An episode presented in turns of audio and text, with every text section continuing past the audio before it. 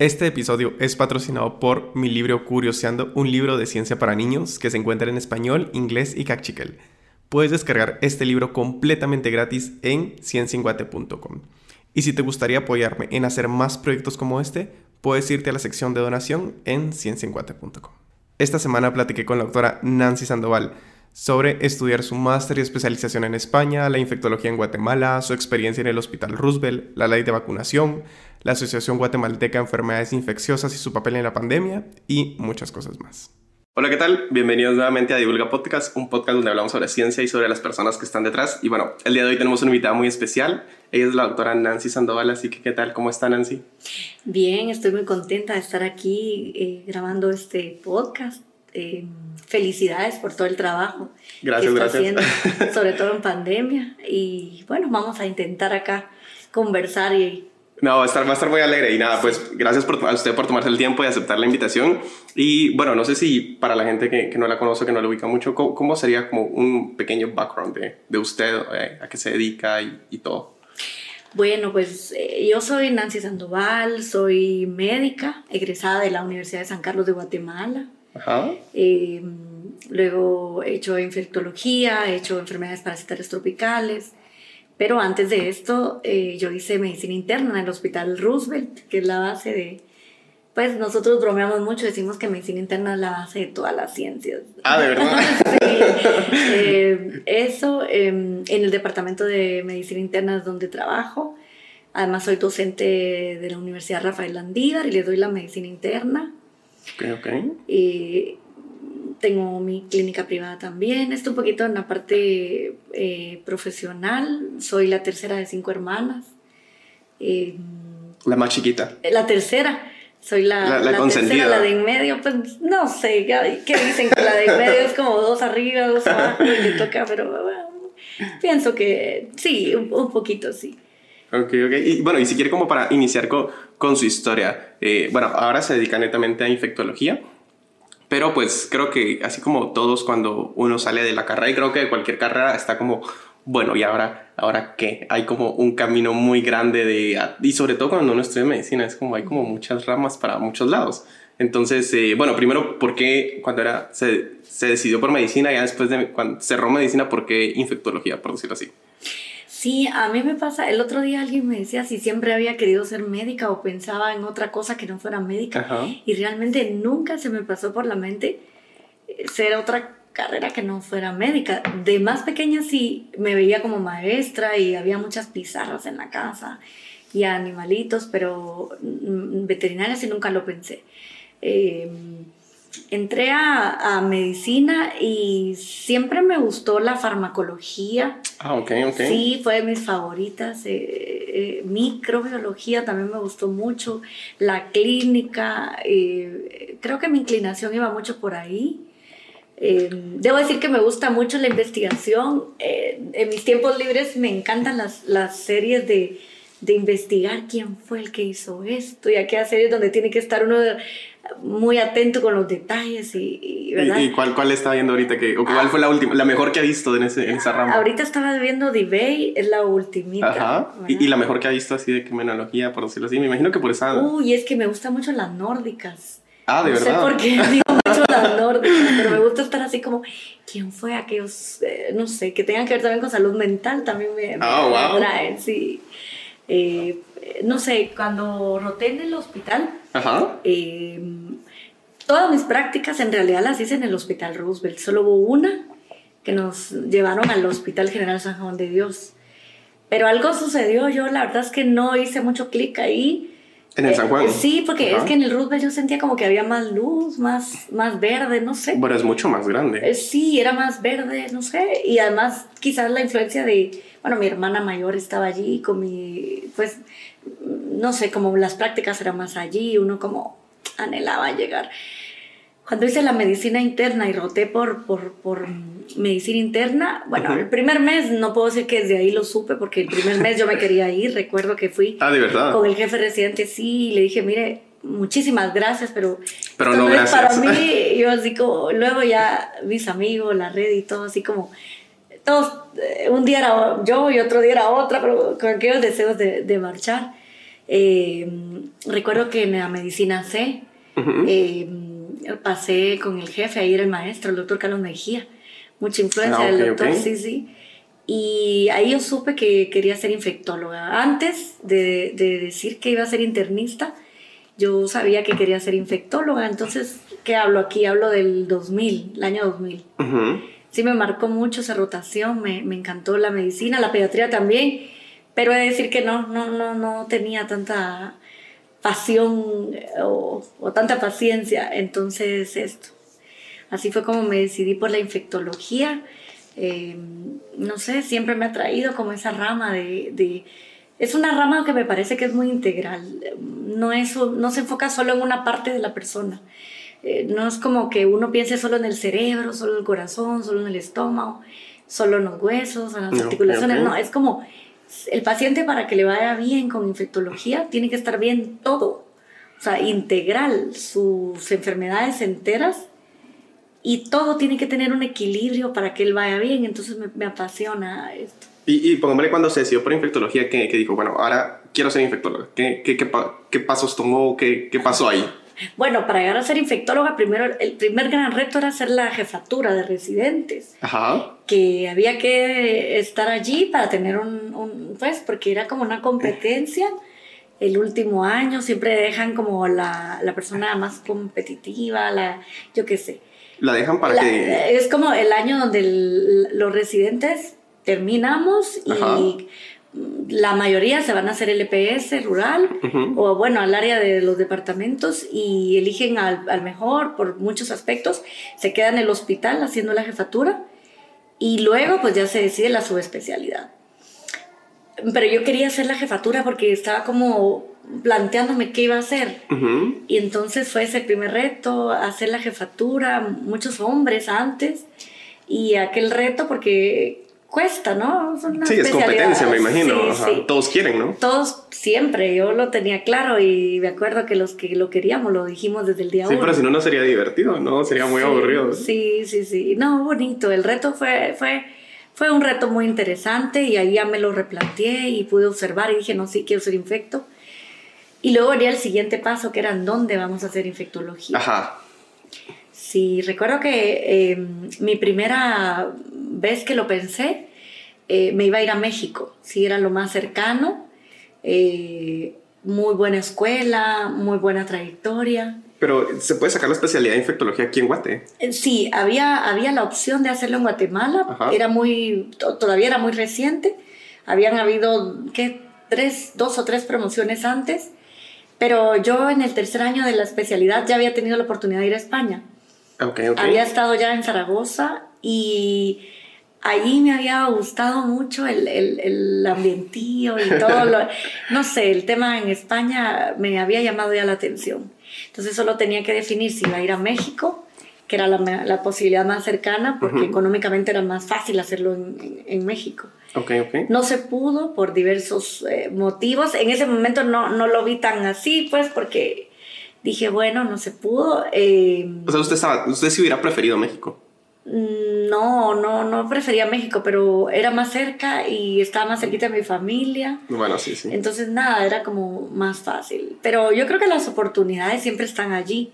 Entonces, cuando, cuando uno eh, se cierra una puerta, la posibilidad ahí era de hacer algo que yo no quería, era hacer primero una subespecialidad y luego lo que yo quería, que era infecto.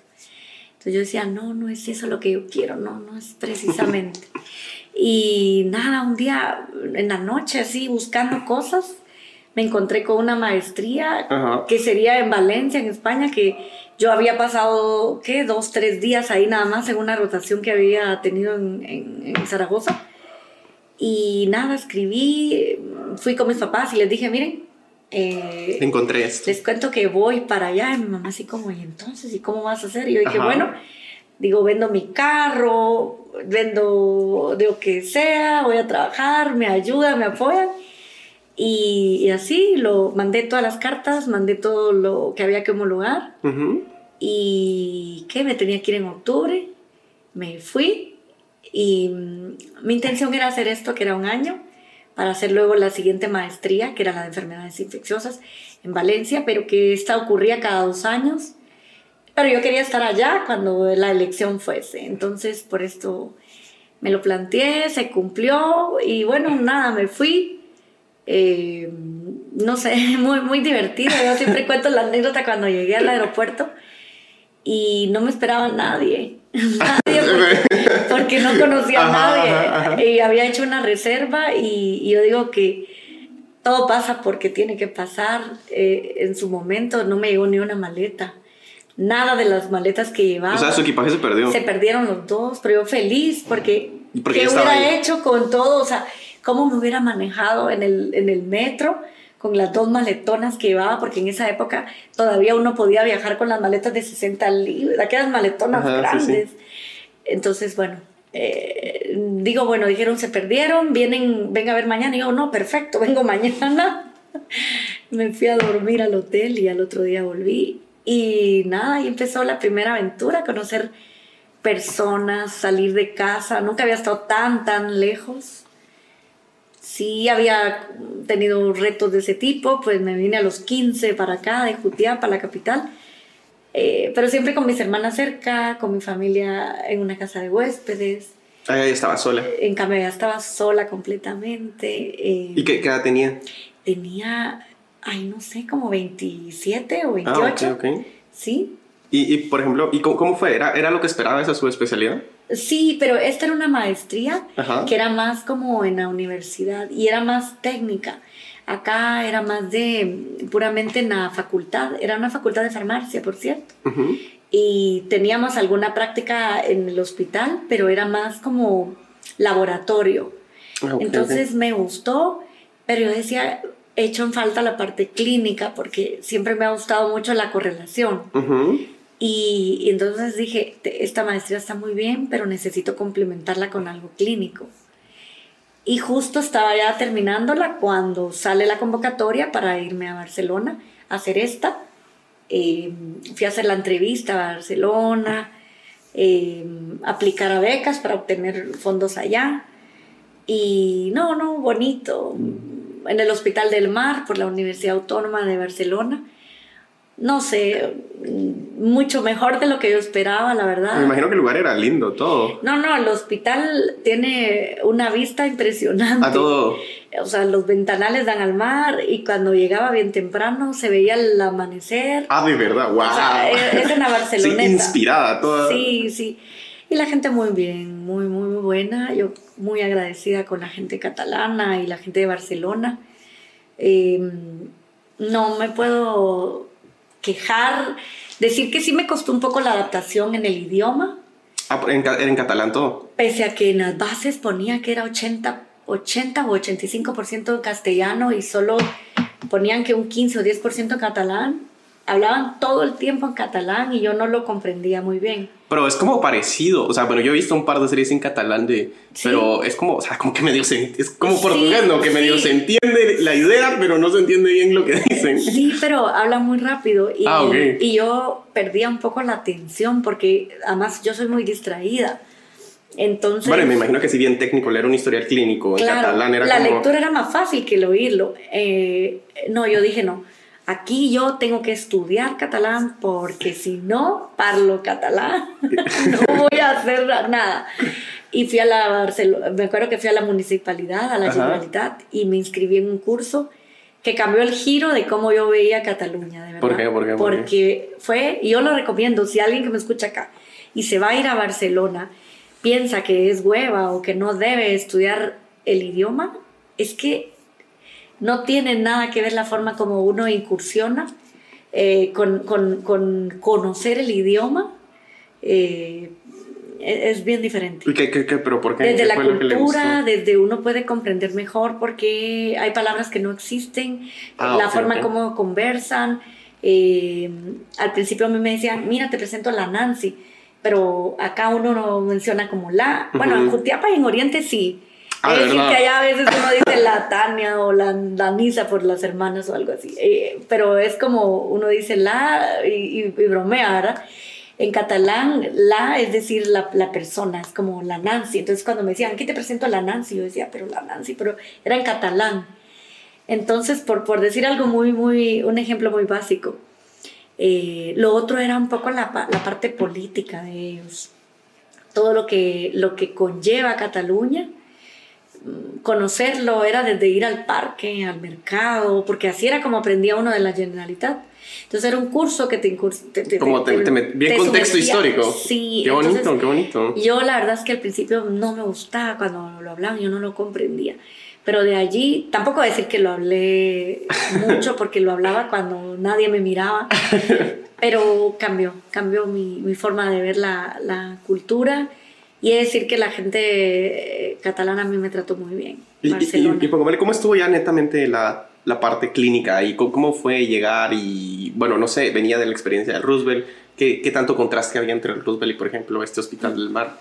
Sí, la verdad es que yo en ese sentido no noté tanta diferencia porque el Hospital del, del Mar es un hospital pequeño, 400 camas, y el Roosevelt es de 1000 camas pero el, la forma de ser de las personas, de los jefes, de los, de los residentes, muy humana, muy, muy pro de los pacientes. Entonces, yo la verdad es que sentí, no me sentí muy diferente y tampoco la preparación. Yo debo decir que no me sentía como en desventaja eh, académica, sentía que, que podía aportar entonces me gustaba, era un reto obviamente más relajado, muchísimo más relajado. Yo el primer día llegué a las 7 de la mañana estresada y yo decía, pero no hay nadie, ¿será que se fueron a pasar visita y yo no estoy? Todo el mundo apareció ocho y media, así como, ay, ¿por qué viniste tan temprano? Y ah, de verdad, no, qué aquí relajado. todo el mundo relajado. Qué bonito. Sí, y no, que ya pasamos visita y luego el café con los jefes, ¿no? Ah, de verdad, había café sí, con los jefes, había qué café bonito. con los jefes, wow. sí. Entonces, no sé, cambia un poquito. Yo siempre digo que uno es un, el, el ser humano Uh -huh. tiene una de las grandes ventajas frente a los animales y yo creo que... ¿Por qué? eh, ¿En qué eh, sentido? En el sentido de que uno puede ir como, como, como humano, uno puede ir desaprendiendo y haciendo cosas que, sí, que, sí. que ha aprendido y que uno lo tiene como marcado que así era y que, y que uno puede discernir esto y decir, bueno, quizás eh, antes lo hacía así, no estaba bien. Y lo puede uno decir, bueno, analizarlo decir, ok, hacer ese análisis y decir, mire, mm, de aquí para adelante. Y entonces ahí es donde uno trata de, de pues definitivamente como de tomar en cuenta todas esas situaciones. Mm, No es que uno esté tan relajado ahora que vuelve tampoco, pero sí cambia bastante la forma de ver la, la educación y la, y la formación. Qué bonito, qué bonito. Y, y, y por ejemplo, ok, te, termina esto y, y, dice, bueno, ¿y ahora qué, qué, qué, qué decide hacer? Ay, bueno, me, me, costó mucho decidir si me iba a quedar o no me iba a, o me iba a volver. La verdad es que eh, mucho influyó en, en, la época que yo estuve. Ajá. Fue, una época de recesión económica en España, okay, okay. que fue cabal en el 2010. Me acuerdo que yo viví dos épocas allá. La época cuando fui médica de puertas de urgencias Ajá. en el Hospital La Fe de Valencia, por ejemplo, y, y ganaba como un especialista y, y estaba muy bien. Y el Hospital La Fe dijo, bueno, vamos a hacer su permiso de trabajo y tramitó todos los permisos. Ah, qué bonito. Muy, muy bonito, pero luego la recesión, donde ya no era tan fácil este, esta, esta ventaja. Entonces, no sé, en ese sentido mm, tuvo que ver. Luego, definitivamente, yo no estudié con, o sea, yo estudié con una beca Ajá. y los fondos se acababan. Esa beca la gané allá, la beca del doctor Bada eh, se acababa porque los fondos no eran infinitos, ¿verdad? Eh, no sé, me, toma, me agarra como una desesperación por Guatemala. De verdad. Sí, vi, pude ir a un congreso de medicina de salud global y medicina tropical. Ajá. Eh, pude ver a gente de la Universidad del Valle. En el, ajá. Sí, recuerdo que estaba poniendo un póster Pamela Pennington. Ah, ok. Y me acerqué y la fui a hablar y le dije, oiga, ¿y usted? Estaba Padilla también. ¿Y, ¿Y, qué hacen? Y ya me contaron qué hacían en la del Valle. Y yo dije, bueno, hay gente que está haciendo cosas, que sale. En enero del año que me iba a volver, hablé con el doctor Mejía, que era, había sido mi mentor acá. Uh -huh. y me dice, mire, empecé la jefatura, si Ah, quiere volver. acababa de empezar la jefatura Justo la jefatura de entonces, medicina wow. y me dice, mire, si usted quiere venir, yo tramito su plaza. Ah. su enero. Y yo, bueno, doctor, hagámoslo, ¿verdad? Entonces, Bueno, sí le daba una buena base, como decir, como bueno, no voy a la nada. no, no, y entonces yo sí sentí como mucha apertura en ese sentido. Y ya a mediados de ese año, 2012, que ya me vine, estuve ad honorem en el hospital mientras salen los papeles, esto que le dicen a uno como hasta octubre. Y mm, no sé, la vuelta fue, fue un cambio eh, drástico, ¿verdad? Otra vez, porque había estado pues años allá. No sé, pero yo sí quería como aportar. eh, mi especialidad da mucho aquí en Guatemala, es como enfermedades infecciosas. Tenemos muchas, dice usted. Claro, y yo quería hacer cosas acá. Eh, Y póngale, bueno, ya, ya regresa y todo. Y, y bueno, ahora, ¿cómo es como el día a día de, de un infectólogo? O sea, ¿qué, qué es, qué es lo que ve? ¿Cómo, cómo En describiría pandemia o sin Ah, pandemia, porque eso nos cambió Bueno, creo, todo. creo que es un buena... ¿Cómo sería, Sí. cómo era antes de pandemia? ¿Cómo era el día de un infectólogo? O sea, Sí, bueno, antes de pandemia quizás estaba más fácil la organización como en dónde estar, porque teníamos asignaciones más como propias de cada sitio.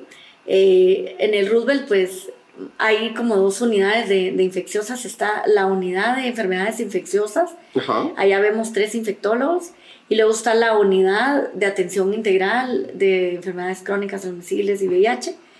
Y Sí, sí, ahí sí. es donde están otros, ¿qué? Tres, cuatro infectólogos ahora.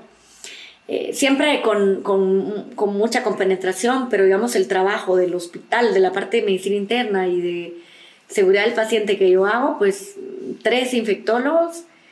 Si quieres, regresando al podcast, eh, Sí. bueno, estábamos hablando que eh, ahora son tres infectólogos para mil camas en el Roosevelt, entonces, ¿cómo es esa dinámica del día a día? ¿Cómo, cómo se dan abasto, por decirlo así?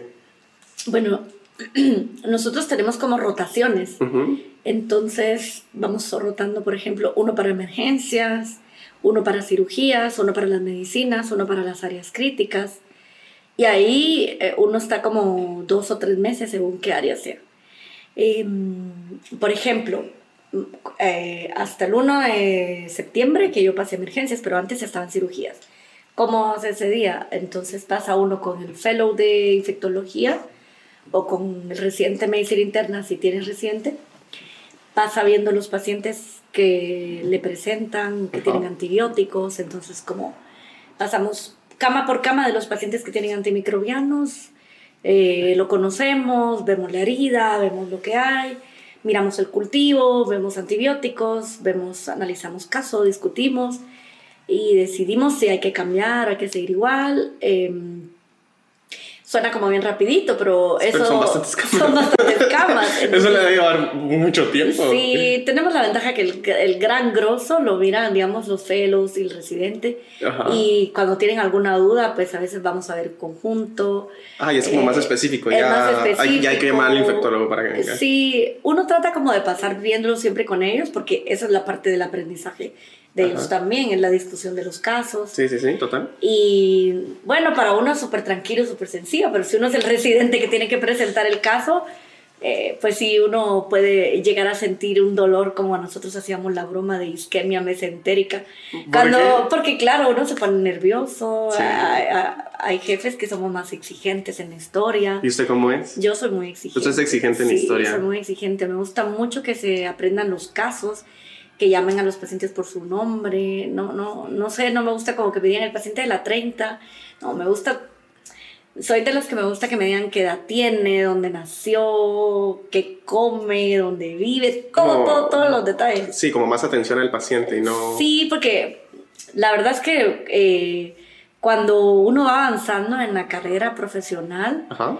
uno se va dando cuenta de que los detalles hacen la diferencia y sobre todo en el análisis de qué tiene el paciente. Ok. Entonces muchas veces pasa que dice uno como, pero ¿y qué? ¿Pero qué cortaba? O sea, no es lo mismo si cortaba madera oxidada. Ah, si cortaba caña o algo por el estilo. sí, Exacto, sí. es como, no sé, tétanos, estanas, cosas que pueden ser oxidadas, anaerobiosis, o por decirlo así, por dar un ejemplo, o drogas intravenosas, las agujas, o eh, usuarios de drogas, por ejemplo, heroína, eh, pensar eh, qué microorganismos van a haber. Entonces, al infectólogo siempre uno bromeaba con este sentido, porque uno está como aves, ajá, sí, sí, aves, pero no solo aves, ¿qué aves? son palomas, son, son eh, periquitas, son gallinas, o sea, porque uno necesita más detalles. Entonces, claro, a veces pasa que uno cuando es reciente no afina tanto eso, ¿verdad? Y entonces sí, cuando pasa la visita, pues uno quiere esos detalles. no es lo mismo que sea de mm, chiquimula o zacapa, a que sea de petén, hablando de la micosis diseminada, ah, o, de la, endemia en Guatemala. Eh, las condiciones del paciente son críticas también, quién lleva el sustento familiar, a qué se dedica. Hay muchos detalles que, que uno pues, los está pidiendo, entonces como eh, en eso creo que Sí, a mí me gusta mucho. Y, y bueno, el, el Roosevelt es, es, es, el hospital más grande que, que hay aquí y pues el, es el más completo, que sea público, por decirlo así. Entonces, eh, no sé, ¿cuál ha sido, me imagino que ha visto cientos o miles de casos, ¿cuál ha sido como esos casos que, que han sido como, bueno, ya sea que son casos muy complicados de que no hay forma y, o casos memorables, ¿qué, qué se le viene a la mente? Sí, sí, bueno, yo, yo soy muy rooseveliana de decir, soy muy, muy fan del, del hospital Roosevelt, lo quiero mucho. Eh, no solo por todo lo que he vivido en ese hospital y la formación que he tenido, sino porque gran parte de las, de las eh, cosas importantes que he vivido, digamos, familiares, que he tenido, que quiero mucho, que hayan estado, pues los han atendido ahí como mejor que en ningún sitio del mundo mundial. De verdad, eso está bien interesante porque creo que la gente, y bueno, al menos así lo percibo yo, o la gente tiene una mala perspectiva de Roosevelt así horrible, o tiene una muy buena perspectiva que, que, les encanta y es como, hay gente que dice, no, yo si me, si me pasa algo, no me lleven al Roosevelt, o, gente que dice, no, si me pasa algo, llévenme al Roosevelt. Entonces, ¿por qué cree que se haya esa disyuntiva, por decirlo así? Yo creo que la diferencia la hacen las personas, porque el Hospital Roosevelt tiene recursos. Eh, muy parecidos a los que tienen todos los hospitales, pero, pero quizás un poco más, porque sí se gestiona más tener mm, eh, insumos. Nosotros, por ejemplo, falta algo y ya vamos a, con junta directiva ya está haciendo el ruido y nosotros sí somos quejones de no hay tal cosa y tal, nos vamos a la dirección y tocamos la puerta y nos escuchan mucho, es decir, eh, tenemos esa facilidad. Lo vimos en pandemia, que fue súper difícil. No había mascarillas, todo el mundo se quejaba del equipo de protección. De verdad, en Guatemala no se conseguían. Y nosotros en el hospital conseguimos que nos compraran a todo el personal las elastoméricas, que son esas P100, a todos. Ah, de verdad, Todo el personal. una compra médico para Sí, pero es que nos salía más caros comprar las compras de cada una. Sí, sí, sí. Entonces, claro, nos compraron y todo el mundo, pero ¿cómo lo lograron? Tuve amigos de Panamá que nos pusieron a darle charlas a la gente en Panamá, las enfermeras, porque ellas no las querían y no creían que nosotros lo hubiéramos logrado, por dar un ejemplo. Eh, yo creo que las personas hacen la diferencia en todos los sitios, pero en el Hospital Roosevelt yo creo que el espíritu rooseveltiano sí, sí es, es, es bien marcado. Yo entiendo que hay situaciones que no son muy agradables. Conozco gente también que le ha pasado, que me ha contado esto y que de verdad me ha dado mucha pena que le haya pasado algo feo y que no sé dónde meter la cara porque ha pasado.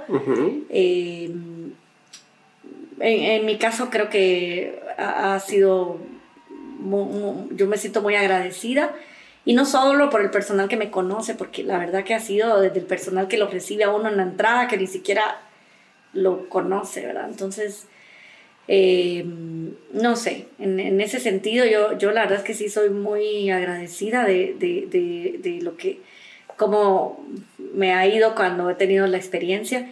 Y soy una persona que insiste que, que, la atención para el paciente debería ser así para todos.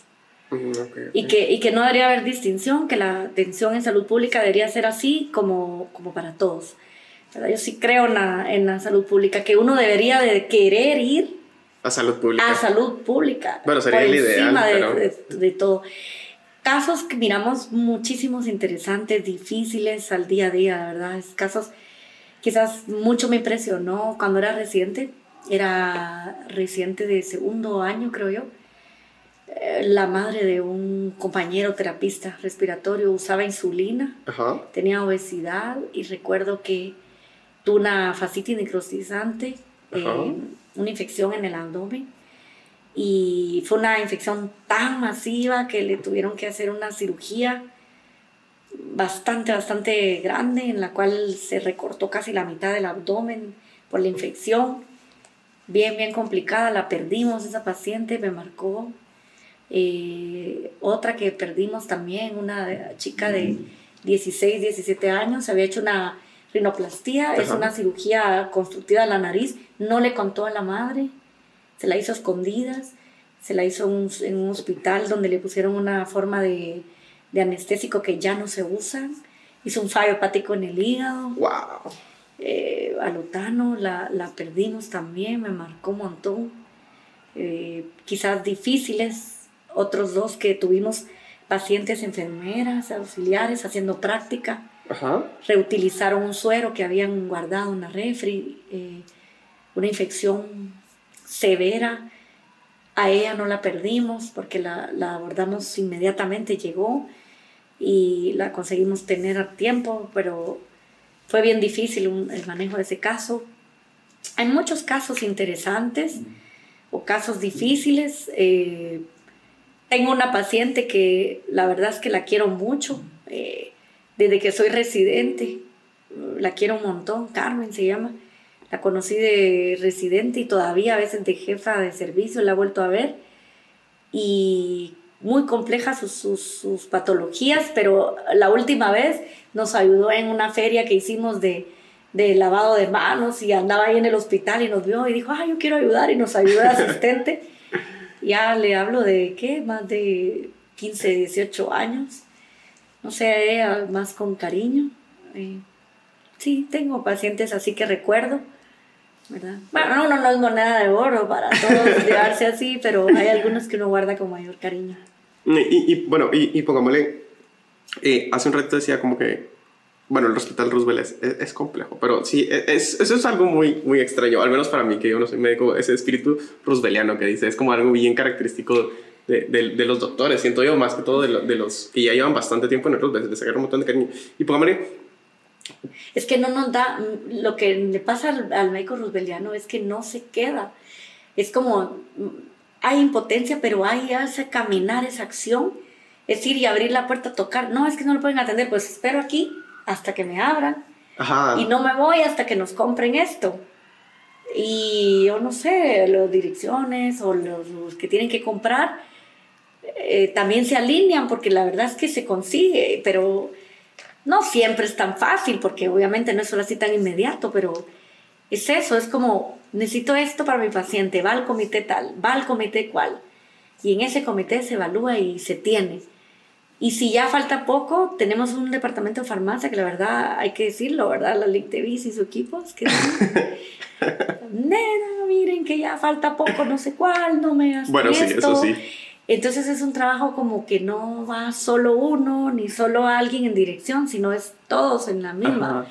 Entonces... Y, pero ¿cómo fue cuando empezó COVID? Porque COVID fue una crisis, o sea, fue una crisis y, o sea, como el Roosevelt es como o sea, era como el principal foco de a donde iba a ir cualquier persona que no tuviera, que no pudiera cubrir un privado. Y, o sea, la, mayor parte de la población guatemalteca, ¿cómo fue? Bueno, usted estaba en el Roosevelt, también estaba, eh, era la presidenta de la Asociación de, de infecto, de infecto de aquí de Guatemala, entonces también tenía un rol muy importante ahí. ¿Cómo fue todo esto de llegar COVID y cuando fue la mera crisis, escasez de insumos? ¿Cómo, cómo fue para, para usted, para su, su, su equipo, para el Roosevelt en sí? Me imagino que todos estaban en crisis todo el tiempo, eh, había mucha incertidumbre. Entonces, ¿cómo fue ser, estar dentro de, de toda esa crisis? Uy, uy, uy, ahí lo pienso y es que digo, no sé si es una arruga lo que me sale o una cara que empieza a crecer. Eh, bien, varios roles. En, en principio, eh, el equipo que en el Roosevelt estaba destinado a coordinar la llegada de COVID. De COVID. Ya había un equipo. Sí, pero no éramos nosotros, no estábamos. Ajá. Ni la doctora Samayo, que es la que lideró finalmente, ni yo no, no, no estábamos en el equipo. Eh, el plan era no va a llegar COVID a al Roosevelt. Ah, ese era el plan. Y eso sí como, ah, vaya, ok, o sea, le vamos a decir COVID no venga. Ajá, sí, está como. COVID a decir sí, no, no, o sea, no, el Roosevelt no va a ser COVID. O sea, la pandemia viene, va a llegar. Pero el Roosevelt era referente de COVID, ¿no? Sí, pero es decir, hablo de los inicios de enero, febrero, era, el Roosevelt no va a recibir COVID. O sea, el Roosevelt no va a recibir COVID. ¿Cuál es el plan? No va a haber COVID. 9 eh, de marzo, 9 de marzo fue el primer, no, fue viernes 13 de marzo, fue, ya me acuerdo. Era viernes. El primer caso. Viernes 13 y estábamos viernes 13 haciéndonos la sesión de fotos de la junta directiva nueva de AGI. Y cabal, no. Entonces llama por teléfono del despacho del ministerio y dicen, llegó el primer caso, pueden venir por favor. Y entonces me acuerdo que nos fuimos del lugar donde estábamos haciendo la foto de la sesión oficial para la página. Ajá. Perdón, al despacho ministerial que había estado el primer caso. Y entonces empieza todo lo, que pasó. Eh, ese fue el principio del caos. Ese fue el principio. En la fase de la, de la, del hospital, es decir, que yo entré a la atención de paciente COVID eh, más o menos un mes después, porque mm, el equipo para reaccionar acá lo monta la doctora Johanna Samayoa con el equipo de la unidad de atención integral. Entonces, ella con el plan en la emergencia empieza la atención. Eh, nosotros nos quedamos para atención del hospital dentro con la mira de que eso iba a ser suficiente. Siempre preparándonos y montando todo. Luego me acuerdo que yo hablaba con la doctora muy frecuente y llega un punto donde estaba rebasada la emergencia y yo recuerdo que me dice, Nancy, yo no sé qué más voy a hacer, dónde voy a poner los pacientes y creo que coincide con la historia esta que sale en la prensa, donde salen los pacientes en el, en el, afuera, en la carpa. Ajá. Y, y Johanna literalmente, yo decir, Johanna realmente qué trabajo excepcional, cargando a la gente con camillas hacia adentro. Y digo yo, no, mire, nosotros tenemos que ver pacientes adentro. O sea, no podemos seguir viendo solo en la emergencia. Ah, ok, ok. No se estaban ingresando ningún no, paciente. No, todos se miraban en la emergencia y se manejaban la parte de emergencia hacia afuera, en área COVID, hacia ahí, pero había una resistencia hacia que, se vieran pacientes adentro, sí, sí, porque no había las condiciones como un hospital para tener un ala para COVID. No había habido la preparación. Sí, sí, sí. Entonces, claro, eh, en tiempo récord, pero recuerdo que en días, en como en una o dos semanas, empezamos a montar los encamamientos. Y ahí sí ya me involucro directamente con el equipo de, bueno, el equipo de enfermería, que era mi mano derecha, mano de izquierda, la Lic Porón, a montarlo. Y las enfermeras de la Neuro, Maida, Ruano y todas sus enfermeras. Quiero contarle que las enfermeras que primero ah, dieron ese paso al frente para atender COVID fueron las de cirugía. Fueron las de la neurocirugía, fueron las de la cirugía maxilofacial, señor Nufio, eh, señor Ana, que fue la, la jefa de, de las enfermeras se montan los encamamientos y empezamos a tener COVID. Llegamos a tener tres encamamientos de 20, 25 pacientes cada uno dentro del hospital, más los 50 o 100 que se llegaban a tener abajo. O sea, los hospitales llegaban a tener 200, 250 pacientes. Eh, atendidos por, por jefes, o sea, por los jefes que nos quedamos y por los fellows que son los que realmente los residentes de medicina interna, de cirugía, de, de fisiatría, los maxilos. O sea, todos se fueron a COVID. Todos los médicos, los de trauma, todos estaban con nosotros haciendo turnos. Sí. Y, esto es bien interesante porque, o sea, era como la emergencia y todos, o sea, pero ¿qué pasó con todas las demás, todos los pacientes de todas esas áreas? Eh, eh, se dividieron porque, por ejemplo, los de ginecología nos mandaban a, a rotar uno cada día de turno y un grupo solo para COVID y el otro grupo seguía allá. Eh, entonces cada grupo se organizó de esa manera y los fellows, quiero decir que los fellows, los que están en segunda especialidad, cuando ingresan a la segunda especialidad no tienen, eh, digamos, la obligación de hacer turnos ni guardias. Ah, ok. O sea, a ellos se les habló y se les dijo, miren, no tenemos opciones, pueden hacer turnos. Y sí. Sí, hicieron turnos para COVID. No, no, si es que con, con nosotros en encamamiento hacían turnos los residentes de gastroenterología, de cardiología, de o sea, de, de, de los, los, los, los, residentes de, de la subespecialidad, de los neurólogos. Eh, eran los, los, residentes de segunda especialidad los que nos apoyaron acá. Qué buena atención de COVID tenía. Sí, no, era la mejor. Era la mejor, no, yo creo que en Guatemala no hubo un lugar donde los atendieran. Claro, fue fue bien traumático, es decir, era bien difícil. Pero bien traumático para ustedes. Para nosotros sí, porque, por ejemplo, digo, el estrés que vivíamos como de, Eh, recuerdo que el día que dejamos al primer residente haciendo turno era un residente gastro, que me dijo, doctora, ¿y quién va a venir por mí mañana a traerme al turno, a sacarme? Y le digo yo, mire, eh, no se estrese, yo voy a venir. No creo que venga a las 7, porque claro, era ya tarde, que yo me estaba yendo como a las 6, 7, ¿va? Pero yo voy a venir pero de verdad viene, doctora, ¿sí va a venir? Sí, sí voy a venir. Sí, porque no puede dejar a los pacientes No, yo sé, y él no podía seguir más, ¿va? Entonces me acuerdo. Y en la noche, entonces ya me llamaron y me dijeron quién iba a llegar a cubrir. Y llegamos al otro día esas dos personas y esta persona también me dice, doctor, ¿quién va a venir por mí mañana domingo? Wow. Y entonces era como, yo voy a venir, pero, pero y, y, o sea, vamos a venir, pero ellos como, pero doctor, aquí es residente, porque claro, había que hacer el turno. Sí, sí. Entonces, eh, y al principio la incertidumbre que no había mascarillas, que no había equipo, eh, se desabasteció todo, entonces como mucha, mucha cosa buena afloraba, pero también habían como tensiones. Sí, porque había mucho caos, ¿no? Mucho caos, sí. Eh, yo me quedo con las cosas lindas que salieron de las personas, el personal paramédico 100, de verdad comprometido, personal de tendencia, personal de, de, enfermería, los volantes, por Dios, es que los volantes fueron claves, hacían de todo, em, nutrición, las psicólogas, eh, yo recuerdo que salud mental nos apoyaba, a veces no hallaban cómo abordarnos porque nosotros no queríamos hablar, ¿no? era muy traumático, no queríamos hablar, y pero ¿qué necesitan? necesitamos apoyo, ¿qué, qué necesitan? Me acuerdo que... O sea, los, para atenderlos. no queríamos hablar porque estábamos en un tal shock que no queríamos tocar, hablar porque nos quebrábamos. Entonces no querían que nos preguntáramos cómo nos sentíamos. Y decía, pero necesitan algo, sí, jabones. Pues la psicóloga nos los cortaban los jabones de, así, en cuadritos, con cuchilla, para que nos pudiéramos bañar con alguno de olor o cosas así. Eh, o, la, o, la, o, la, psiquiatra que nos llevaba miren, les conseguimos esto, yo qué sé, para alegrarnos, ¿verdad? O pasteles, quesadillas, no sé qué. Eh, pero sí, no, no fue fácil, ha sido como muy...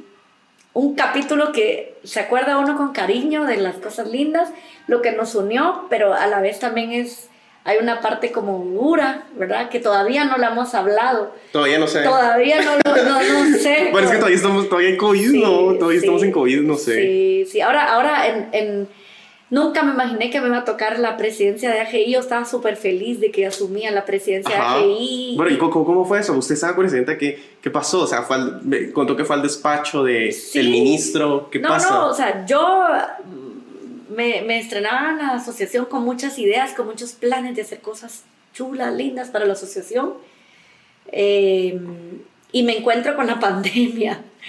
Fue bien difícil porque somos muy pocos en la asociación y me toca una vocería que realmente no estaba yo lista o preparada para, con formación para hacerlo.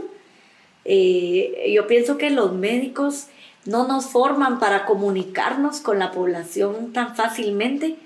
Nunca había, yo nunca había recibido una charla de cómo comunicarme con las personas y uno está muy acostumbrado como a dictar la conducta, esto vamos a hacer, ta, ta, ta, hablar con el paciente, pero no a tener esa exposición mediática, ¿verdad?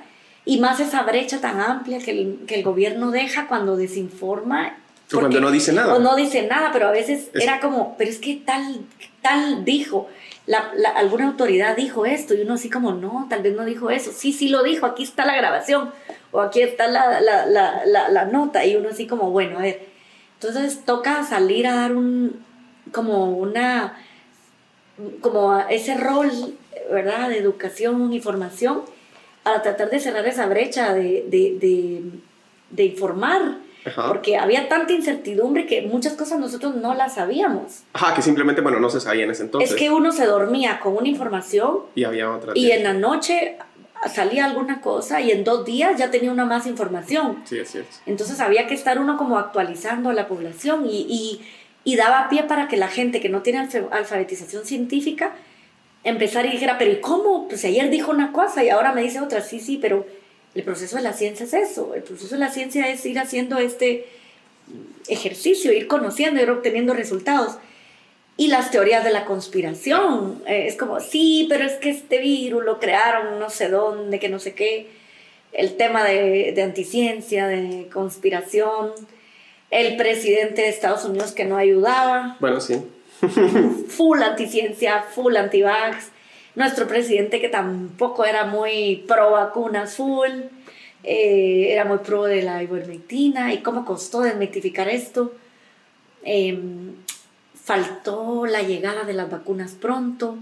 Entonces tocaba como hacer esa vocería, pero la gente exigía y decía, pero ¿cómo? Entonces si es tan buena, ¿por qué no tenemos la vacuna? Y esta parte era como más política. Entonces, eh, claro, yo presidenta de AGI, pero también eh, médica de salud pública, pero la gente no hacía esa diferencia, era como, pero ¿cuándo el ministerio dice esto? Y pues sí, yo soy ministerio de, tercer nivel de, de atención pero yo no tengo idea de cuándo va a venir esto. Sí, no, sí, no. Fue, fue, complicado porque había como demasiadas fuentes de información diferentes y no había como un vocero oficial de... Difícil. Sí. Yo lo, la que sí creo que fue, contribuyó muchísimo en mi salud mental, de verdad, fue Alma y todo su equipo que estuvo detrás en pandemia, en la mera, mera pandemia. ¿Por qué? ¿Por qué? Porque yo de verdad hubo momentos en que me sentía agobiadísima, yo no sabía responder la gente pensaba que yo sabía dónde eran los centros de vacunación o dónde se hacían los hisopados. Yo compartía todo lo que veía que era oficial, ¿verdad? Eh, pero había muchas dudas de la comunidad que yo no podía resolver en ese sentido. Como... No, y todo cambiaba también a cada rato. Entonces, Alma, yo la verdad es que la... Búsquela, Alma. yo era así como, Alma, por Dios, quiero darte un abrazo. O sea, porque ellos saltaban como llenando ese vacío de comunicación que, que, faltaba de las autoridades, de los lugares. Entonces eso descargó muchísimo esa parte que, que yo sentía que a veces me, me agobiaba un poco, pues, porque era algo que yo no podía responder. Sí, y para que haya contexto, Alma era como este chat de autorrespuesta donde uno hacía preguntas de COVID y te decía como lo más reciente en información sobre dónde se podía vacunar uno, dónde se podía hacer hisopados y todo. Y era como, bueno, alguien lo actualizaba cada rato y era como respuesta automática, no era alguien que tuviera que contestar, era como lo idóneo que el gobierno tuvo que haber hecho, pero que no hizo y lo hizo alguien. Exacto, pero además eso, pues usted trabaja en el hospital, sí, pero, o sea, uno no sabe esa parte, Ajá, sí, sí. Esa parte. Pero la gente a veces asocia como, ah, están en Roosevelt, y, pero el Roosevelt es enorme. Tiene más de 9000 trabajadores de salud, tiene, es una mole, es tan diferente. Es como alguien me dice, fíjate que tengo no sé quién ingresado ahí, tú no lo ves, digo, pero es que yo a veces no miro ni en el nivel donde yo me mantengo a veces en la cirugía, ya solo ahí. Sí, yo, yo recuerdo que cuando estaba haciendo cabal mi PCI, me tocaba irlo a caminar para ir a traer los buzones, los buzones de farmacovigilancia y las boletas. Me hacía como, creo que eran dos horas en caminarlo todo, y así caminando rápido. Pero tío, yo tenía que pasar por todo el hospital, pero dos horas caminando en un edificio es, es, es, un montón de tiempo, o sea, el tamaño, ir a subir y bajar gradas y pasar por tanta área, y uno, o sea, si alguien llega por primera vez en el router, se pierde, o sea, Sí, no, no, es que no es fácil. Cuando dicen a uno, venga a dejar no sé qué, no.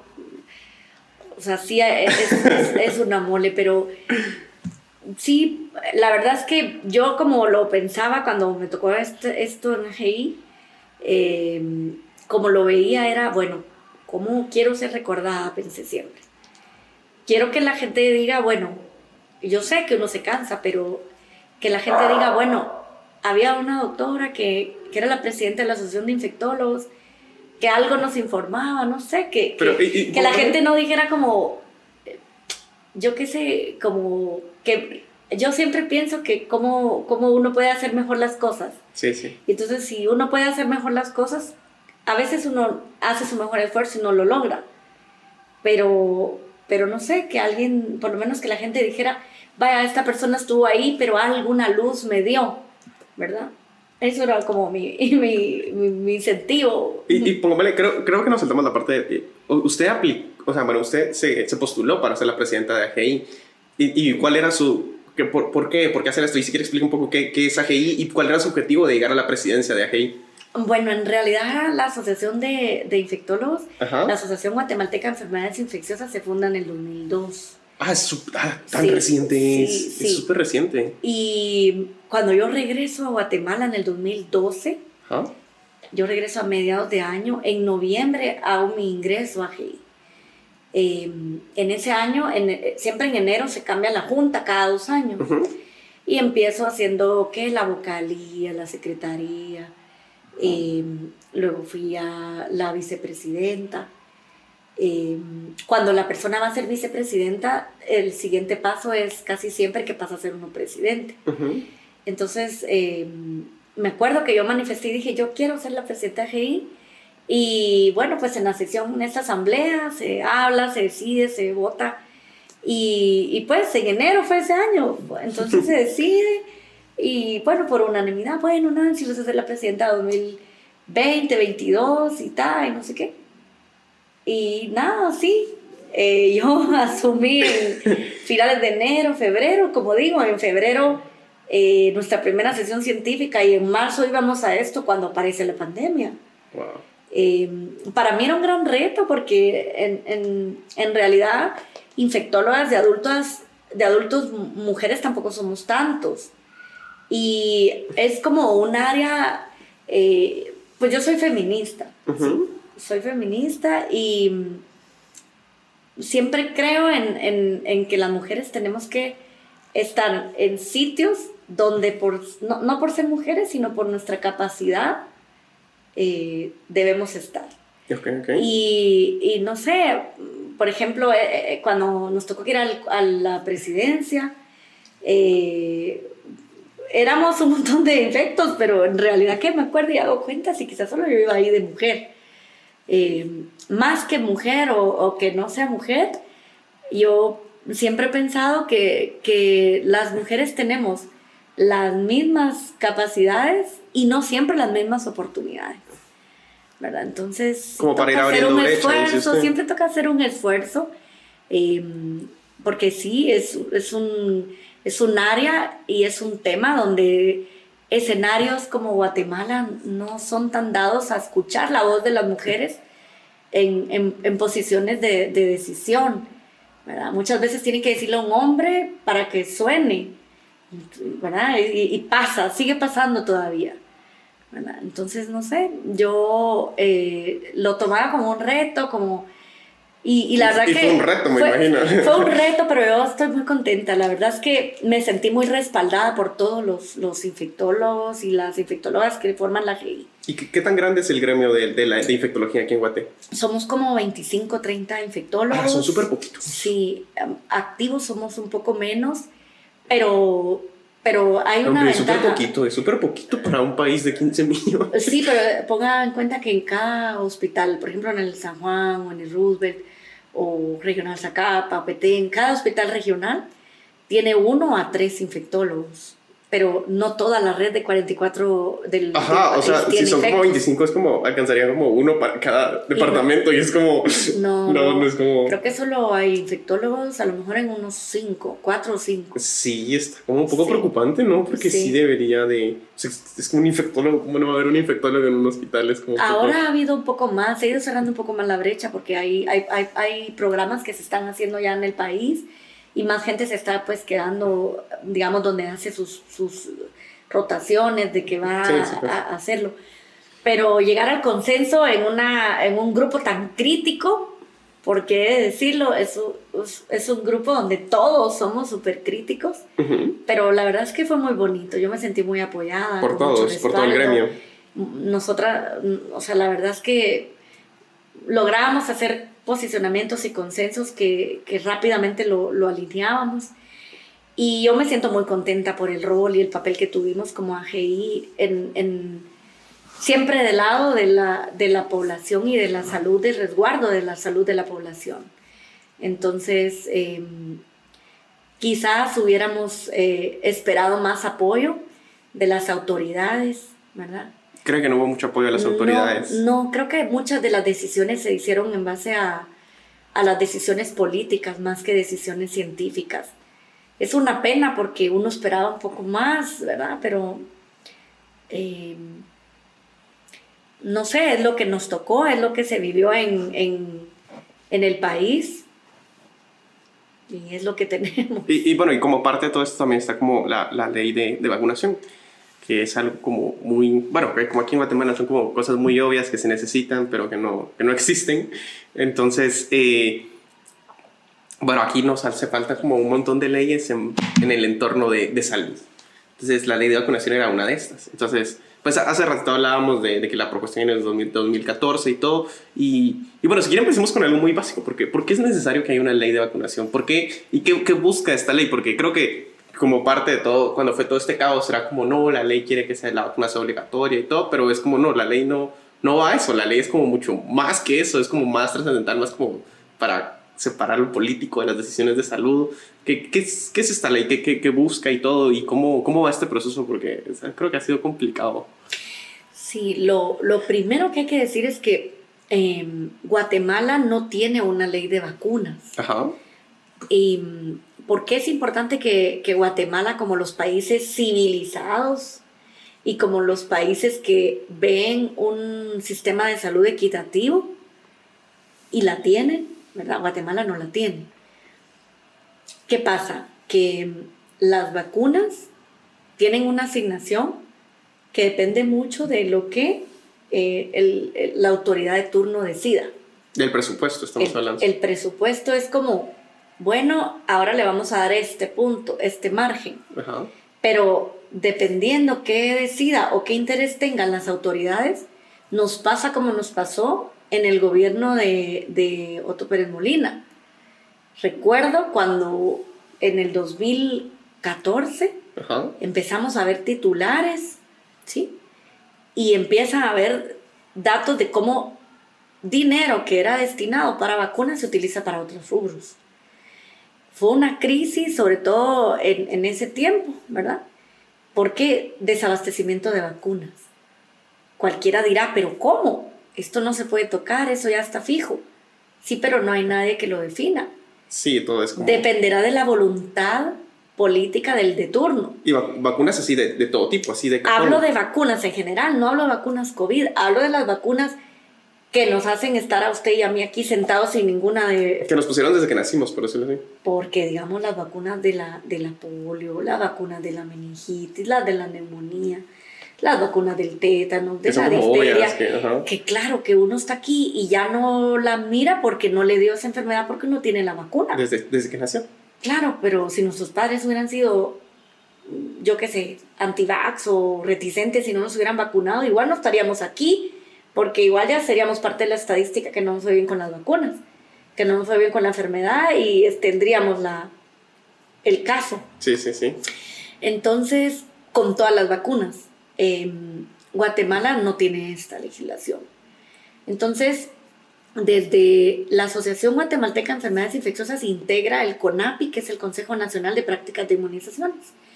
Este consejo es un consejo eh, ad honorem, apolítico, y es un, consenso, es un consejo em, multidisciplinario en donde convergen también las autoridades del ministerio, representadas por el Programa Nacional de Inmunizaciones, por epidemiología, eh, además las sociedades científicas, pediatría, la Asociación Pediátrica, la Asociación de Infectólogos, la Asociación de Medicina Interna, la Asociación de Enfermeras Profesionales, el Club Rotario, y hay eh, también cooperación.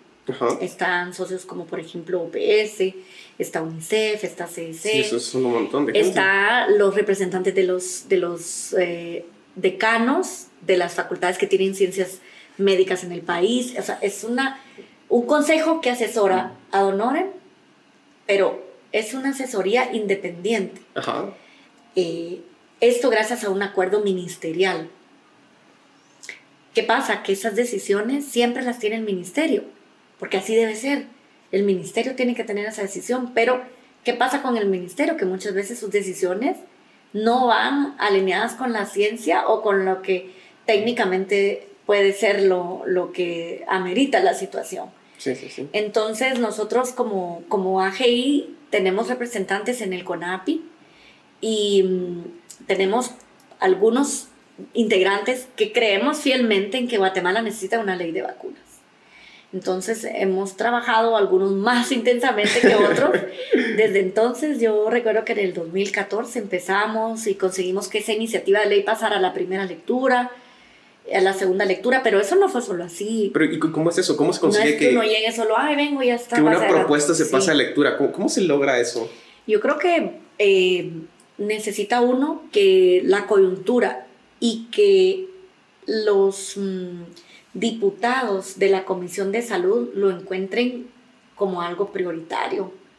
Yo sé que suena como chocante porque uno dirá, ¿cómo la Comisión de Salud no va a encontrar prioritario esto? Pues sí, pasa. ¿Pero por qué? Porque, yo... Porque los intereses de los diputados no siempre son los intereses de la comunidad y la población. Pero eso, hasta eso suena como extraño, ¿no? Yo sé, cuando uno lo dice voz alta, es, como, no, que los, los, elegimos el pueblo y ellos deberían de hacer lo mejor para el pueblo, pero no siempre es así. Tienen intereses que no siempre van alineados con lo que es mejor para el país. Y eso es un hecho. Em, en el 2014 encontramos ECO en la, en la Comisión de Salud. Diputadas, sobre todo mujeres, promovieron mucho em, tener esta iniciativa pero quiero decir que también ahí se logra implementar la vacunación contra virus de papiloma humano. Ah, ok, antes no Antes no estaba, Guatemala pasa a tener esa, esa vacuna gracias a la gestión en el Congreso y esto fue algo positivo que el Congreso Pero, eh, bueno, esa vacuna, ¿cómo es? O sea, ¿vino y ya no está? Esa vacuna vino, nosotros como CONAPI y, y, el Consejo la habíamos sugerido que era algo que había que, que tenerla, pero no había presupuesto y el gobierno no lo veía prioritario porque eh, lo veían como que, si es cierto que la el primera causa de muerte en cáncer de cervix para las mujeres es eh, virus de papiloma humano, pero no se mira a las niñas en esa edad, se mira hasta que pasen 15, 20 años más. Entonces las mujeres tienen una muerte silenciosa con este cáncer de cervix. Y hay una forma de prevenirla con la vacuna, pero no es Em, tan atractiva porque no es inmediato el beneficio. Sí, no se ve. Entonces... Es vacunar a gente sana, por eso. exacto, entonces cuando conseguimos fondo a través del que el, el, legislativo asignara ese fondo, ahí fue a la inversa. Hubo que convencer al ministerio que aceptara esa, esa, esa, plata para poder invertir en esa vacuna. Wow. Entonces tuvimos todo el apoyo del legislativo y el ejecutivo no quería, pero al final se consiguió. Entonces no es fácil, pero yo como lo miro es que hay que alinear un poco lo, la, Hay que insistir y hay que ir. O sea, no tiene idea de las cuántas cantidades de reuniones hemos ido al Congreso. O sea, cambia la Comisión de Salud y hay que ir. Buenos días, buenas tardes. ¿Y, cómo es eso? ¿Cómo, ¿Cómo, uno se acerca a la Comisión de Salud? ¿Cómo... Aliados. Hay un aliado clave para nosotros acá. OSAR ha sido un aliado clave. Eh, eh, ellos nos han ayudado muchísimo en esa parte OSAR es una, una persona. Es el Observatorio de Salud Reproductiva. Ah, ok, ok. Sí, ellos han sido un ente, creo yo que ha sido muy clave, porque nos han ayudado en la parte de esa gestión que nosotros no conocíamos, porque nosotros tocábamos muchas puertas, pero ahí no íbamos como muy alineados en la estrategia, exacto. Eh, nos juntamos, nos conocimos en esta eh, no sé, quería no decir disputa, pero sí, porque fue una disputa.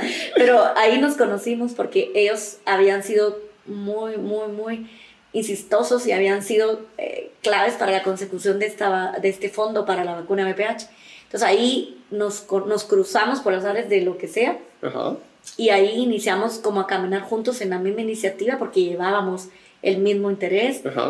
Y mm, pese a todo lo que se pueda decir, de, de, la gente que quiera desvirtuar el tema, si uno tuviera que resumir qué busca la ley de vacunas en Guatemala, es que nos haga más iguales. Porque no es justo, ni es, no es justo ni correcto que solo unos puedan acceder a las vacunas porque tienen el recurso económico privado. Pero no es justo que habiendo vacunas disponibles en el mundo, no tengamos el acceso a ellas desde salud pública. Entonces nos hace desiguales. Por eso es que buscamos que esta ley exista para que no necesitemos tener recurso económico, ningún, ni, que nada, que seamos todos iguales y que tengamos el acceso a ellos, a la vacuna. Y no, no necesitamos que, que no tiene que ser obligatoria, ha sido otra cosa que se han inventado para desvirtuar y para desacreditar. Las vacunas no deben ser obligatorias nosotros no somos de los que creemos que deban ser obligatorios. Creo que nadie cree eso. O sea, nadie no, sí, pero los que son anti-vax o los que quieren desvirtuar la importancia de esta ley, tratan de hacer ver como que este es el punto medular y no es así. La idea es conservar que un presupuesto asignado y que se, que se proteja ese presupuesto. Que no lo muevan, que no digan, mire, hoy necesito para XYZ y agarren el dinero de las vacunas y se desabastezca. Porque ya ha pasado. Hubo un tiempo en el que no hubo vacunas para neumococo de los chicos porque lo usaron para otros fondos. ¿Y, y se observó la estadística de...? Claro.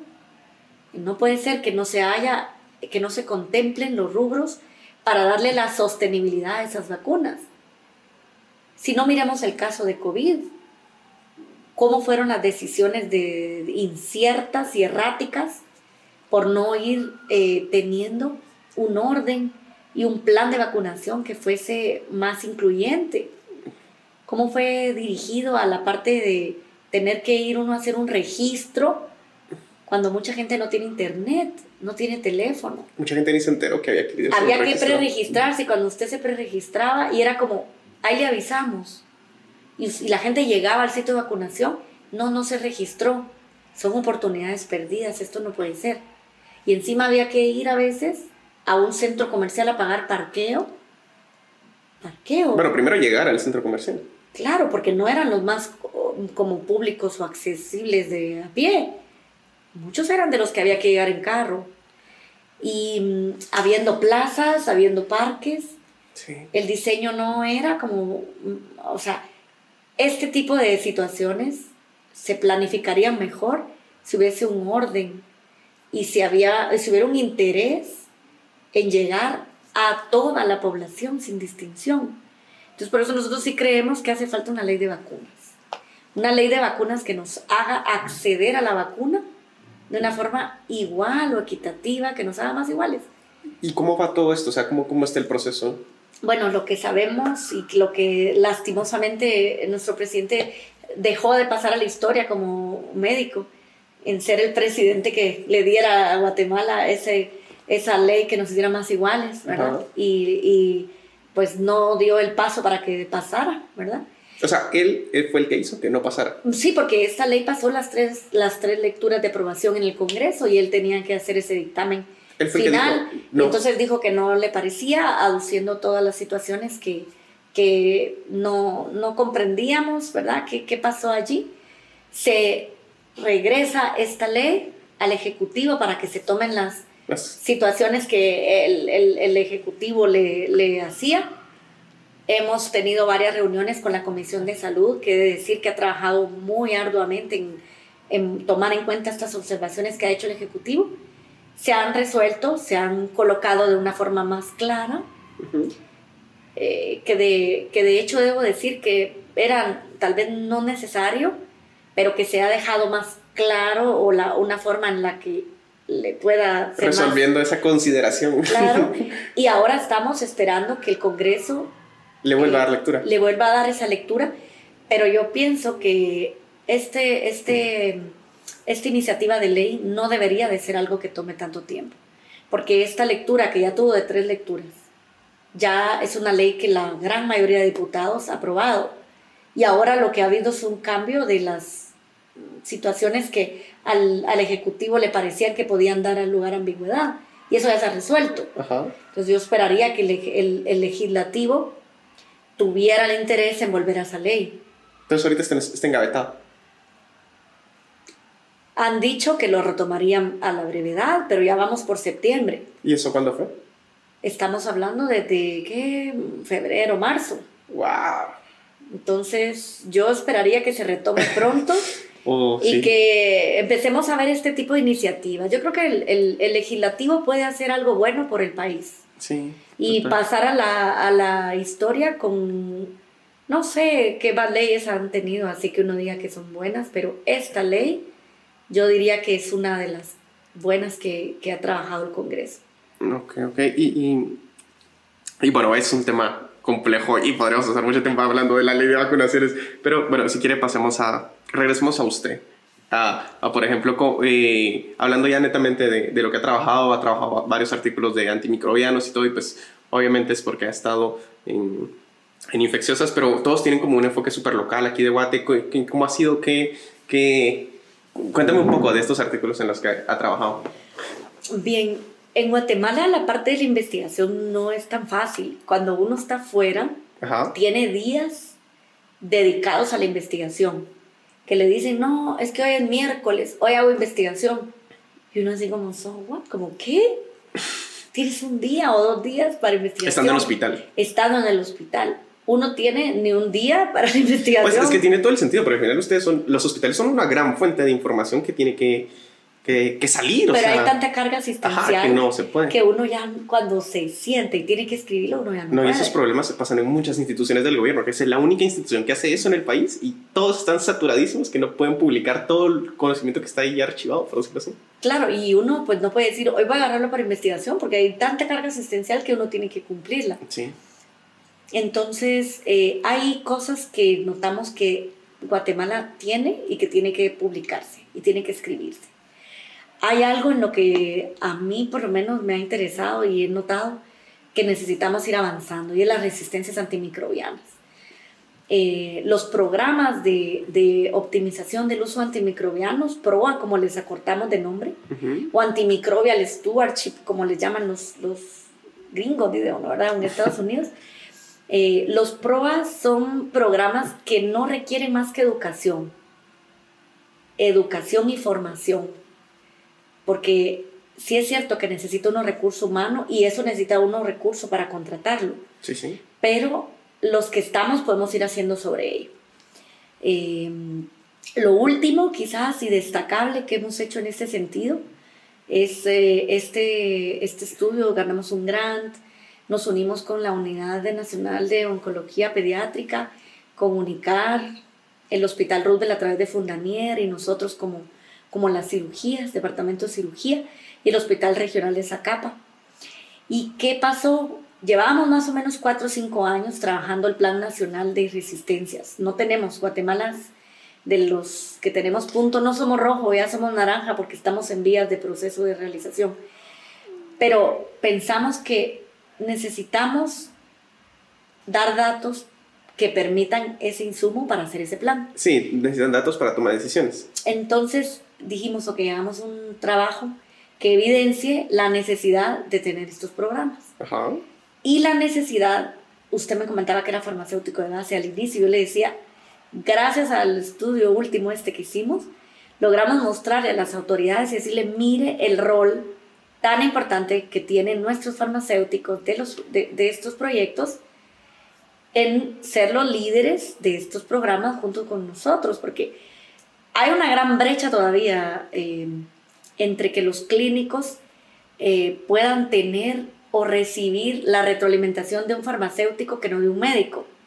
Ah, de verdad, usted cree. Hay un gran reto todavía, sí, sí. Hay, hay muchos egos en, en, Vamos a tener un podcast de ese egos clínicos. hay, hay, hay, muchos egos. Hay, hay como yo soy el mega non plus ultra doctor, como va a venir alguien más a decirme que no estoy usando bien los antimicrobianos.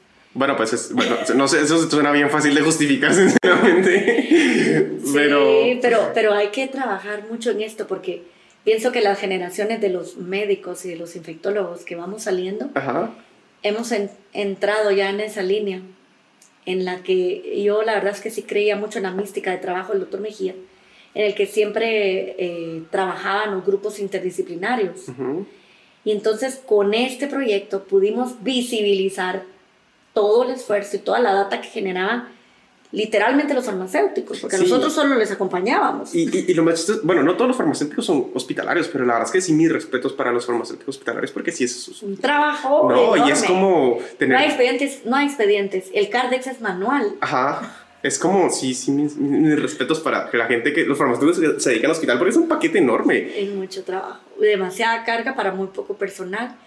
Y por eso nosotros pensamos que teníamos que hacer un trabajo donde se mostrara cómo el farmacéutico clínico que se dedicara a esto podía trabajar en programas que redujeran eh, el uso de antimicrobianos, pero más que eso, la carga de, de infecciones y de resistencias. Entonces, un poquito en esa línea fue lo que, lo que hicimos. Nos permitió tener este año ya una farmacéutica dentro del equipo, ¿verdad? Y esos son logros y pasitos que uno a veces se siente tan ilusionado y que la gente no comprende, pero es que conseguir que un hospital haga esa contratación. Es sí, es abrir una plaza.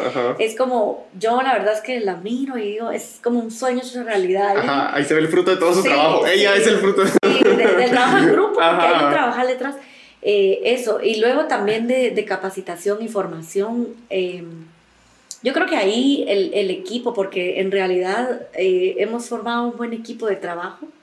Yo creo que aquí debería saludar mucho al doctor Mario Melgar, al doctor Germán Maldonado, la doctora Chávez, Brooke Remé, que también es farmacéutica.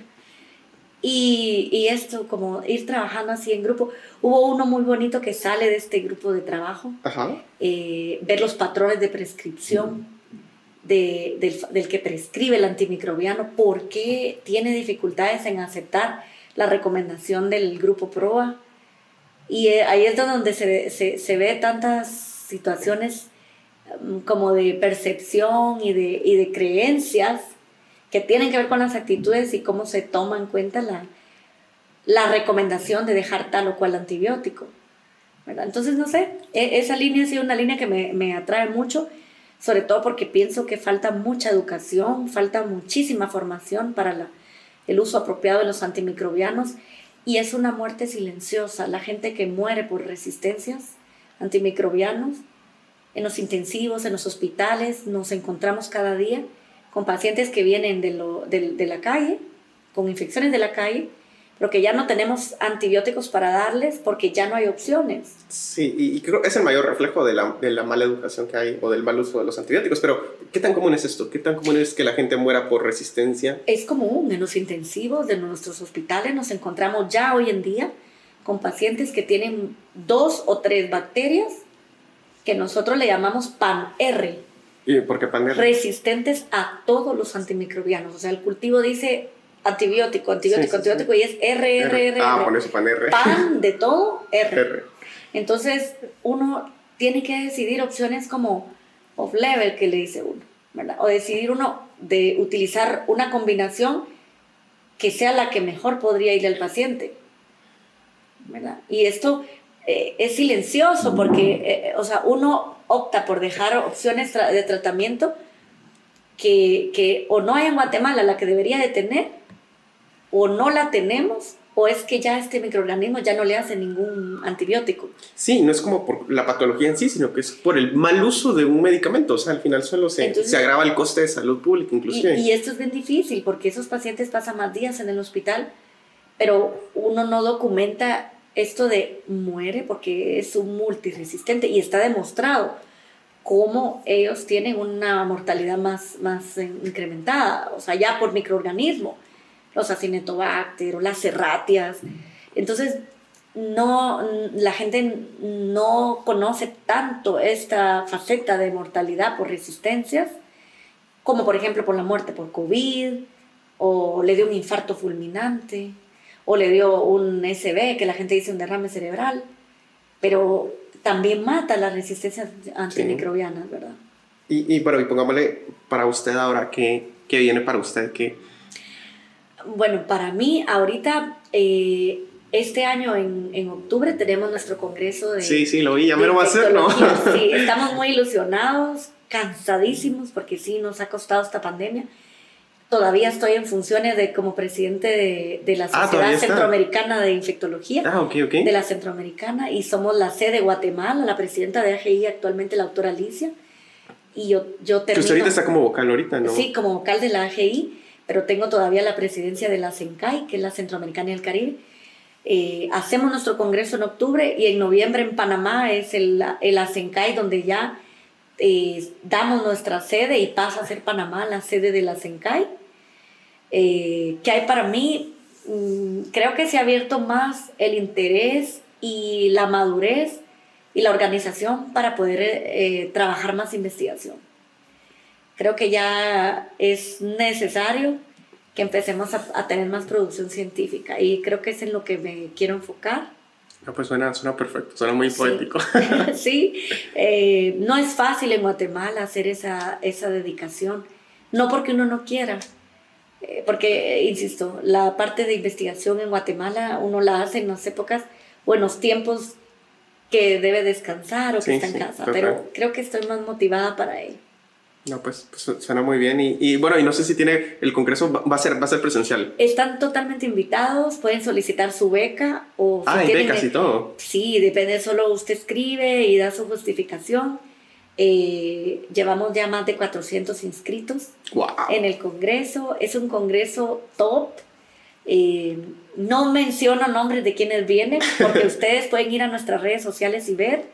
¿Y cómo, aparecen? Como Asociación Guatemalteca de Enfermedades Infecciosas y el Congreso es Hot Topics en, en infecciosas. Em, me siento muy, muy contenta y el programa que, hemos, que traemos tiene gente que es líder de, de opinión y en la comunidad científica, no de Guate ni, ni, ni cercano, sino LATAM, es Latinoamérica. Acabamos de confirmar un ponente de IS Global, que, que, ellos hacen salud global en el Instituto de Barcelona, que eh, es, es, hacen cosas bien, bien bonitas. Eh, gente que está trabajando puntero en, en, en, el, en, pues en muchos sitios. Y yo creo que va a estar muy bonito, es muy barato y si no tiene para pagarlo, pida su beca.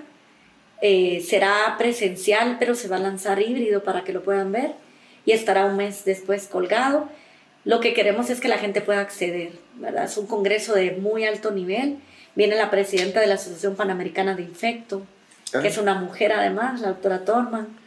Muchas presidentas de, de sociedades. Qué bonito, un montón de mujeres. La, la, interacción va a ser, bueno, yo, a mí me encantaba eso cuando estaba en los de los congresos, que, o sea, son las conferencias, pero al final es como esa esa, esa plática de, de, gente que tiene el mismo interés que tú, que, que, está ahí por las mismas cosas de aprender o de crear cosas. Vienen, vienen diferentes disciplinas, vienen biólogos, PhD también, que trabajan tuberculosis en Barcelona, en el German Trians y Puyol.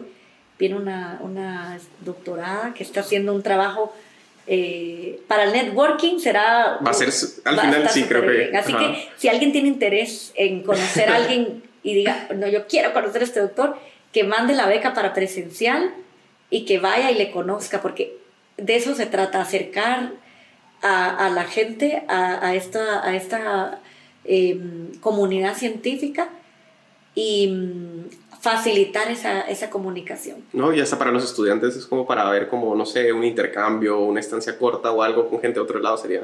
Genial, yo creo que eso es lo que motiva, eh, ese es el interés de nuestros congresos siempre, que la gente se motive, y que quiera hacer algo más, que quieran hacer algo más. Ok, y nada, agradecerle un montón su tiempo, Nancy, de verdad. Creo que logramos abarcar casi todos los temas. Fue, fue, muy bonito y bueno, no sé si tuviera algunas palabras de algo para despedirse. No, pues yo la verdad es que me sentí muy cómoda durante la grabación de este podcast. Eh, quisiera hacer un comercial, aparte del, dele, dele, del, no Congreso. Eh, por favor, por favor, eh, vaya a colocarse su refuerzo. Ok, ok. Omicron, la gente estamos oyendo que es muy leve, no, que le da muy leve, sí, sí, pero le da muy leve si tiene sus refuerzos al día o si ya le dio recientemente, pero si tiene comorbilidades, una dosis o dos dosis no es suficiente. Necesita su refuerzo. Y yo sé que a veces no es fácil, hay que ir a buscarse la vida, a buscarla, pero mm, todo será más fácil y será más leve si tenemos el refuerzo. Entonces, si usted quiere a su familiar y lo ve difícil o lo ve que está dudoso, háblele y explíquele porque, porque las vacunas salvan vidas y las vacunas de COVID nos han permitido que hoy en día podamos escuchar que a la gente le da leve. Porque hace dos años lo que mirábamos no eran muchos casos, sino mucha muerte y mucha hospitalización. Entonces, ese sería, porfa, si nos está viendo, vaya y busque su refuerzo. Yo ya me puse mi cuarta ah, dosis de refuerzo. ¿Hace qué? Hace el 25 de agosto fue el feriado. va a ser? Sí. Eh, nueve meses después de mi tercera dosis. Sí. Y bueno, gracias a la gente que nos escuchó y bueno, ya escucharon, vayan a ponerse su refuerzo. y nada, un abrazo y nos vemos la próxima semana. Hasta luego y gracias por estar escuchando.